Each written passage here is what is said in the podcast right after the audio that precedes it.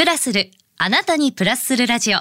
ポッドキャスト、DJ の高島舞子です。さて、今週のゲストは、株式会社メッシュベル、代表取締役、久保田洋平さんです。おはようございおはます。ようございます。よろしくお願いします。私から簡単に久保田さんのプロフィールご紹介させていただきます。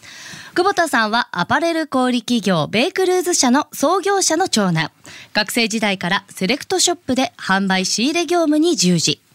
大学卒業後は丸紅株式会社に就職。この経験から数多くのアパレルオーナー社長とのネットワークを築き家業に復帰。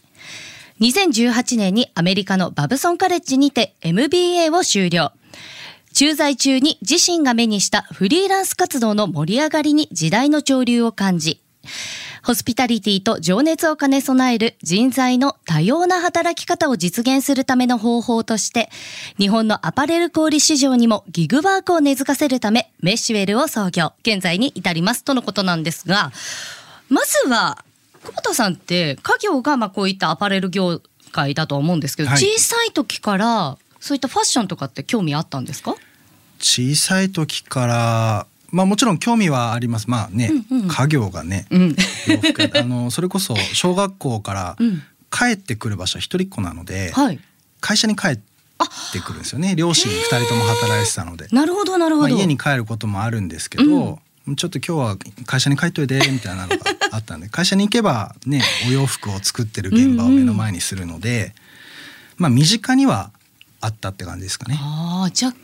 今度はそれを自分がまあ、うん職業にするっていうところも考えたりとかしたんですか？そうですね、うん高校生から大学生にかけては、うん実際まあお店で販売のアルバイトとかもしていたので、はい。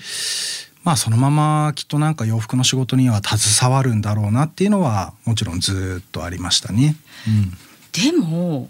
総合商社に勤めるわけじゃないですか。はいはいこれはどういった心境の変化があったんですか？これはですね、うんあの大学生の時に、えー、と海外イギリスに留学をするんですけど、はいその時にあの、まあ、現地海外の、えー、とデザイナーさんとかメーカーさんとかとこう、うんお話をする機会とかっていうのを何度かあって、はい。買い付けた商品が次気がついたら日本のお店の店頭に並んでるっていうことにちょっと引っかかりを覚えて、うんうんどうしてそんなことができてるんだろうなと思って、うん貿易の仕事にこうちょっと興味を持つわけですよ。でへえ。海外はすごい好きなので、うんうんいつか海外で仕事したいなっていう気持ちもあったので商社っていうところをまあ希望し始めるっていう感じですね。でじゃあ実際にその丸紅で働きました、その時は海外とかも経験されて。行きました行きました。はい。でいろいろと見てきました、うん。で実際に家業に戻ります。この経験とかってやっぱり良かったなって感じました？感じますね。まあやっぱりあの一つは家業の人たちっていうのは僕のこともこう息子と見てくるのはいはいはいはい。でいくら一緒に仕事をしていたとしても。うん。で一方ではまあ商社に入ればもちろん取引先の息子であるっていうことは変わりはないのであれなんですけど なるほどね。うんうんうんうん。まあとはいえやっぱりこう今までとは全然触れ合ったこともないような、はい。あの諸先輩の方々とかあとは縫製工場の社長さんとか生地屋さんとか、はいはいボタンとかファスナーみたいな付属って呼ばれるものを扱う会社の社長さんとかっていうのと、まあいろんなネットワークができたのでそういった先まで？行きます行きます。はあ。そうなので、うん。あの単純に貿易の仕事を覚えるってことも大きなこう僕のなんですかね、うんうん。今の資産の一つではあるんですけどそれよりもこうネットワークが広がったっていうのはすごく貴重な体験でしたね。やっぱ人と人のねつながりって財産ですからね。です。え。でもう一つちょっと伺いたいんですけどこの後そのまま家業のことをこうどんどん深くやっていくのかなと思いきや、MBA を 取得するためにまたアメリカに行かれてしまうということなんですがそうなんですこれよはまたどうしてですか？これもねあの家族から「行け行け」と。あご両親から。そうですね。で僕はどちらかというといやいやもういいよと。もうもう仕事をしたいからあの現場に張り付かせてくれっていうのがすごく強かったんですけど、うん。うん、これも多分丸紅に行ってこいって言ったのと同じでしょうね。多分違う経験をさせたかったっていうのがすごくあって、うちの父親は高卒なので、はいはい、大学すら行ってないですし、うんうん、まあ、なんかその叩き上げたところっていうのはすごい自信の一つなんでしょうけど逆にこう学歴に対してコンプレックスが多分ある。あと英語に対してある、うん、それはお前はさせんぞと、っていうのもあって、まあ、行けと。あったのかなと。これってみてどうでした？めっちゃ大変でした。でしょうね。でしょうね。なんかでも語学はもともとされてたから英語はお得意なのかなとは思ったんですけど、これねあの喋るのは得意なんですよ、はい、聞くのと喋るの得意なんですけど、うん、あの MB 行くのって英語のテストをある規定のスコアを取らないといけないんですけど、はい、これが取れなくて2年ぐらい準備時間かかったのかな。結構しっかりみっちりやられたわけですね。みっちりやりました いやでもそんな中からアメリカのね留学されてる中から今のメッシュエルのヒントになることを感じられたわけですよね。そうですねこれはどんな時にそのあこれ使えるかもしれないなっていうひらめきがあったんですか、これねいくつかあるんですけど、うん、えーと、まずそもそもこの、えーと、フリーランスでお仕事をするというこの概念に行き着いたのは MBA の2年目の学校のクラスの授業だったんですよ。おそれはなぜ？えっ、ー、とその授業は、えーとまあ、選択式の授業だったんですけど、えー、教授自身が、まあ、本を書く作家さんでもあったんですよね。で自分の研究を出版していてでそれが「ギグワーク」っていうタイトルの本で、うん。うん、まあ、アメリカのミレニアル世代、うん、1980年代から90年代に生まれた人たちのことを指すんですけど、はい、そういう人たちが結構フリーランスで働いてるんだよっていうまあ事実を、まあ、教えてくれた授業があって、はい、そこでちょっとなんかすごい気になってしまって、いろいろ調べていくとミレニアル世代っていうのは人口の10%、う。ん、アメリカで3億2,000万人いるので3,200万人いるんですけど、うん、この3,200万人のうち実は半分がフリーランスなんですね。結構多いんですね。結構多いです。そう同じ反応を僕も当時して、うん、えそんなにいるの、うん、日本だとまあほとんどがどこかの企業に勤めてらっしゃる、ね、サラリーマンをしてますとか、うん、OL してますとかってなるんですけどなんでそんなことが起きるんだろうと思って調べていったら、まあ、実はやっぱ子供がよくこう生まれる世代でもあるし、はいはい、あと親の介護がちょっと気になり始める時代、はいはい。はい、あの世代で、うん、そうするとあの雇用されてるのはとてもとても安心なんですけど一方では、えーと、土日にちょっと仕事来てくれって言われたりとか今日残業してくれよとか、はい、あんまちょっと出張行ってこいって言われた時に断れないんですよね。確かに。そう。でこれがミレニアルのアメリカ人の世代にとっては逆に負担に思ってるみたいでそんなことをするぐらいだったら自分の自信のあるスキルをもとにあのフリーランスで仕事をして自分の時間を確保するっていうことがとても価値ある考え方であるっていうのがその授業で問われてたんですよ。これ今でこそなんとなくすごく実感されるリスナーの皆さんも多いと思うんですけど、うん、これを久保田さんが感じられたのは何年ぐらい前だったんですか？これだちょうど2017年だうち会社が18年の創業なので、はい、その1年前だから6年前になるのかな。まだその頃の日本ってそういう考え方あんまりなかったですよね。まだなってなかったですね、うん、で翌2018年に日本政府があの、まあ、副業解禁って言い方変なんですけど、うんうん、そろそろ一つの会社だけではなくて別の仕事をするのもいいんじゃないですかっていうのを言い始めたぐらいの時代だったので、ちょうどまあタイミング的には良かったのかなと思いますね。えで実際にじゃあそういった思いもあって立ち上げられたっていうことがあると思うんですけれども、はい、実際に立ち上げてみたらどうでした？まあ働き手の方も日本のアパレル企業さんの方も半信半疑って感じでしたね 最初は。えなんかそのプレゼンをしに行かれるわけですよね。はい。そしたら実際にどんな反応返ってきたんですか？そうそれこそその丸紅時代に、うん、まあ培ったネットワークを、はい、もう応用させていただいてフルに使わって、はい。僕のかかあの数少ないあの財産の一つですけどまあこんなこと考えてるんですけどどうですかねって話を言ったんですけど、まああの働き手の方からは面白いねとは言ってもらえるんだけど実際にじゃあ登録して使うねまではいかないですしうん。まあなんか他の人がどうなるのかを見てから自分も考えますみたいな反応がほとんどで。まあ、企業の方からはそんなねっていきなりお店に人が働きに来て仕事できるはずないでしょうと そうあんたが一番分かってるでしょうみたいな反応が多かったですね。当い時。やーまだねその働き方っていうのが目に見えてわからないと半信半疑っていうのは多いかもしれないですもんね。特に日本はね。そうですね。そんな中どう頑張ってこの働き方を皆さんに認めてもらうようにアピールしていきました？これはもう、うん。あの実績を作るしかないと思って、はいはい。当時からあの人手不足に悩んでいるお店っていうのは結構あったのでーまあ知り合いの会社の一つの店舗でちょっとモデル店舗みたいな風に作ってもらって、はい。そこに僕たちがもうその時点で登録者としてあの集めていた働き手の人たちをこうすごくアナログですけどあの斡旋していくというか、うん。マッチングしていくっていうのをあの細かくサポートしながらやってあげて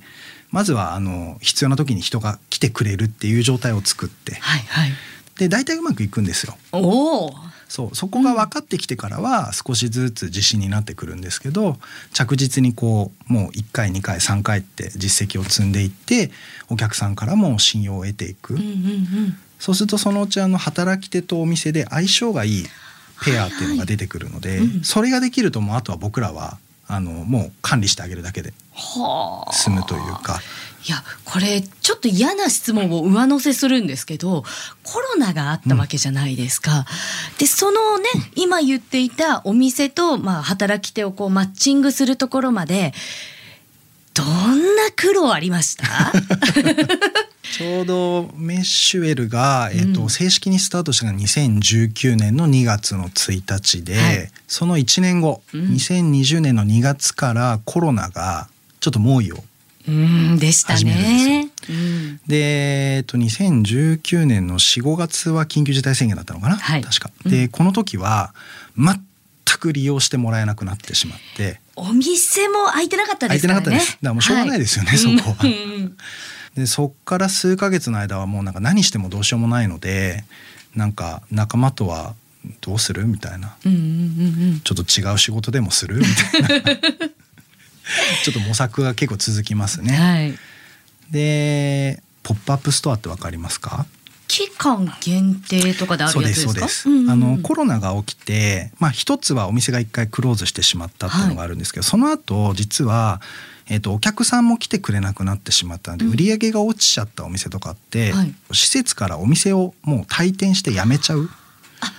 そういえばその頃ありましたねなんかこう。なんかこうすごいスカスカになってくる、うんうんでやっぱり施設としてもそこは埋めなきゃいけないので、はい。そこに、えー、と1週間とか2週間の期間限定で「お店やりませんか?」っていろんなメーカーさんとかに声をかけて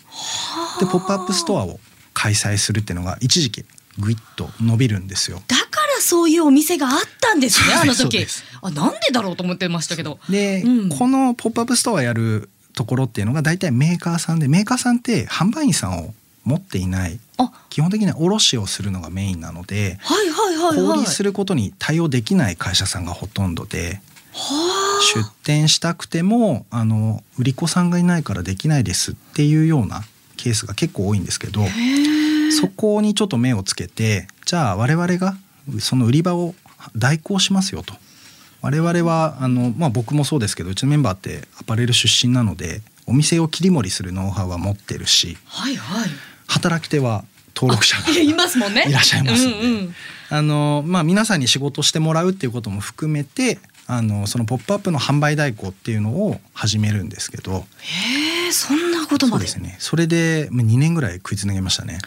じゃあ実際にこの携帯いけるぞって思ったのはいつぐらいでした？これはもうでも去年お最近じゃないですか。最近です。去年の夏の終わりぐらいですかね、うん。あのまあちょっとコロナが収束をし始めて、人がこう街に戻り始めつつある。でもまだちょっとみんな気にしてるみたいな時期だったんですけど、もうここでちょっと頑張れないともうダメだろうなっていうかもうやめた方がいいなって腹をくくった時期があって、はい。まあ、最後のトライだっていうことで、あのそれまで利用してくれていた企業さんたちに一社一社全部また回って。まあ、再度、うんあのうちのサービスぜひ使ってくださいっていうのをこう回っていってでその頃に結構お客さんからの反応が以前と比べて全然真逆で、うんちょっとぜひ使いたいんだけどっていう反応が出始めてきたので。その辺からですかね時代が来た。来たかないやーでもそんな風に思ってなかったですね あの頃はう。ーん、まあ必死結構必死にやってましたかうんね。うんうんうん。じゃあ今振り返ってみると、あの時だったなってそういう。ですね。なんか、うあのなんか嗅ぎ分けたんでしょうね自分の中でも。なんか持ってらっしゃるんじゃないですいかやきっと。ちなみになんですけど、今その登録されている方ってどのぐらいいらっしゃるんですか、えっ、と10月末のベースで、うんえっ、と6500人を超えてきたって感じですね。結構いらっしゃるんですね。これは全国津々浦々みたいな。そう登録はね全国津々浦々もちろんしていただけるんですけど、はい今、えっとお店、マッチングするおはい店が、えっと稼働してるのが関東関西あと名古屋と福岡。あ、じゃあう主要なところは抑えてらっしゃるわけですね。そうでこれから例えばうん北海道とか仙台とかっていうその政令指定都市にもうちょっとサービスを広げていきたいなとは思ってます。うーん。これやってみたいなって思った時はどういうふうに登録すればいいんですか？えっ。とねメッシュエルとまず検索していただくと多分上位に まず上がってきますのでありますよね、はいきっとね。うんうんうん。でそこからあの会員登録無料なのであ、無料でできるんですね。はいできますできますあ、いいな、いいな、それ。で、えっと利用いただく間もあの働き手の方からは一切お金は取っていないのでえー、良心的ですね。あの企業さん側にもちろん我々の、はい費用は負担していただいてますが大事でございますね。えそれって私販売員の経験ないんですっていう方でも大で丈夫で。きますすできますよあ、えじゃあなんかこういう業務はできるけどこういう業務はやりませんみたいな線引きみたいなのもあるえっんですか？とですねもうサービス側の方で、はいもう、えっと働き手の方にしていただく仕事っていうのはあらかじめ接客とお畳ってわかります？あのお洋服畳んだりするあはいはい。あのそれだけって決めていますのであじゃああのこれがいくらですとかそういうレジ打ちとかはやらない？やらないですはいあ私も登録しようかな。ぜひ いやお畳専門で頑張ろうかな。あの、うんうん。実際には何でしょう。まあやっぱり95%くらいは販売経験を持ってる方の登録っていうのがもう多い。多いんですけど、うんうん。あの未経験の方でも登録をいただいてあのまあそのまま走り出してもらう方も中にはいらっしゃいますけど不安な方はメンバーがあのオンラインで無料の相談会っていうのをやってるので、ケアもしっかりされてるわけですね。頑張ってます。おお、手厚いな。はい、そこに来てもらえればそのどんな仕事をうん当日現場でやってもらうのかとか、マッチングの仕方どういうふうにやるのかとかっていうのは一通り説明はさせてもらえるので。いやなんでしょう。こう子育てもそうですしその介護もそうですし一回ちょっとこうお家の中に入った場合って、社会に出る時にすごく不安ね。どういうふうにね社会社会に出たいんだけどどうしたらいいんだろう、うんここの部分をバーを下げてもらえるっていうのもありがたいですよね。そうですね。本当人それぞれのペースで使ってもらえるとは思うのでそこはぜひ興味があれば。いやギグワークの働き方これから時代ですね。いやそんなあの久保田さん、はいまあ、今後の会社の目標そして、あの座右の銘とかもお聞かせ願えますそうか。ですね。会社の目標に関して言えば、うんそうですね。まあまずはあのせっかくあのご利用いただく企業さんが増えてきてるっていうところなので、まあもっとサービスを広げてあの皆さんの役に立てればっていうところもあるんですけど、あの一方では違う業種、うんえーで今ちょっとね考えてるのはあのコスメとかはいはいビューティーの、まあそれこそ百貨店の美容部員さんみたいなところにも実は同じようなニーズがあるんじゃないかなと思っていて。そこにサービスを異業種に拡大するっていうことをちょっと今仲間とは準備をしてるところです。うんうんうんうんなんか説明が必要な商材を扱う業種であれば、はいどんなとこでも使ってもらえるようなサービスになれたらなっていうのが最終的な目標ですかね。すごい可能性広がりそうですね。頑張りたいですね。いやー今のうちに登録しよう。はい、あと座右の銘、座右の銘ですよね。これあの僕がまあ MBA で通っていたバブソンカレッジってその学校の何ですかね。なんか結構よく出てくるワードだったんですけど、はいこの「be the only」っていううん言葉があって、はい直訳すると、えっと、もうたった一つ唯一のものになりなさいっていう。なるほど。なんかまあビジネス的にはあのうん他と差別化して、あなただけが際立つようにしなさいっていうことだと思うんですけどそれになるのって結構すごい不安がうんやっぱりみんなと違うけどいいのかなみたいな。初めにやると特にそういうのはありますからね。あるんですよね。うんそうでもまあなんか逆にそうなったからこそみんなから見てもらえるっていうところもあるので、うんうんポジティブな方にそれを捉えてあのそのたった一つのものになることはあまり恐れないようにいきたいなと敵。思います。いやーあとじゃあもう一ついいですか？加えて私食の仕事もしてまして、はい。ゲストの皆さんにこうここ一番で召し上がる勝負飯っていうのを伺ってるんですけども、久保田さんの勝負飯も教えていただけませんか、勝負飯ですよね。うん。これねいろいろ考えたんですけど、はい。カツカレーです。なんかすっごいオーソドックスですね。しかも、あのなんか木をてらったようなスパイスたくさん使ってますじゃなくて、うん学食のカツカレーみたいなのが好きなんですよ。おーあの昔からあるような誰もが帰りたくなるような味の。そうなんか、うんどことなく覚えのあるようなあの味が好きです。あーいやなんか今ので好感度アップだな。いやでも美味しいですよね。そう美味しいんですよね。うんなんかね。ありがとうございます。今週のゲストは株式会社メッシュエル代表取締役久保田洋平さんでした。ありがとうございました。ありがとうございました。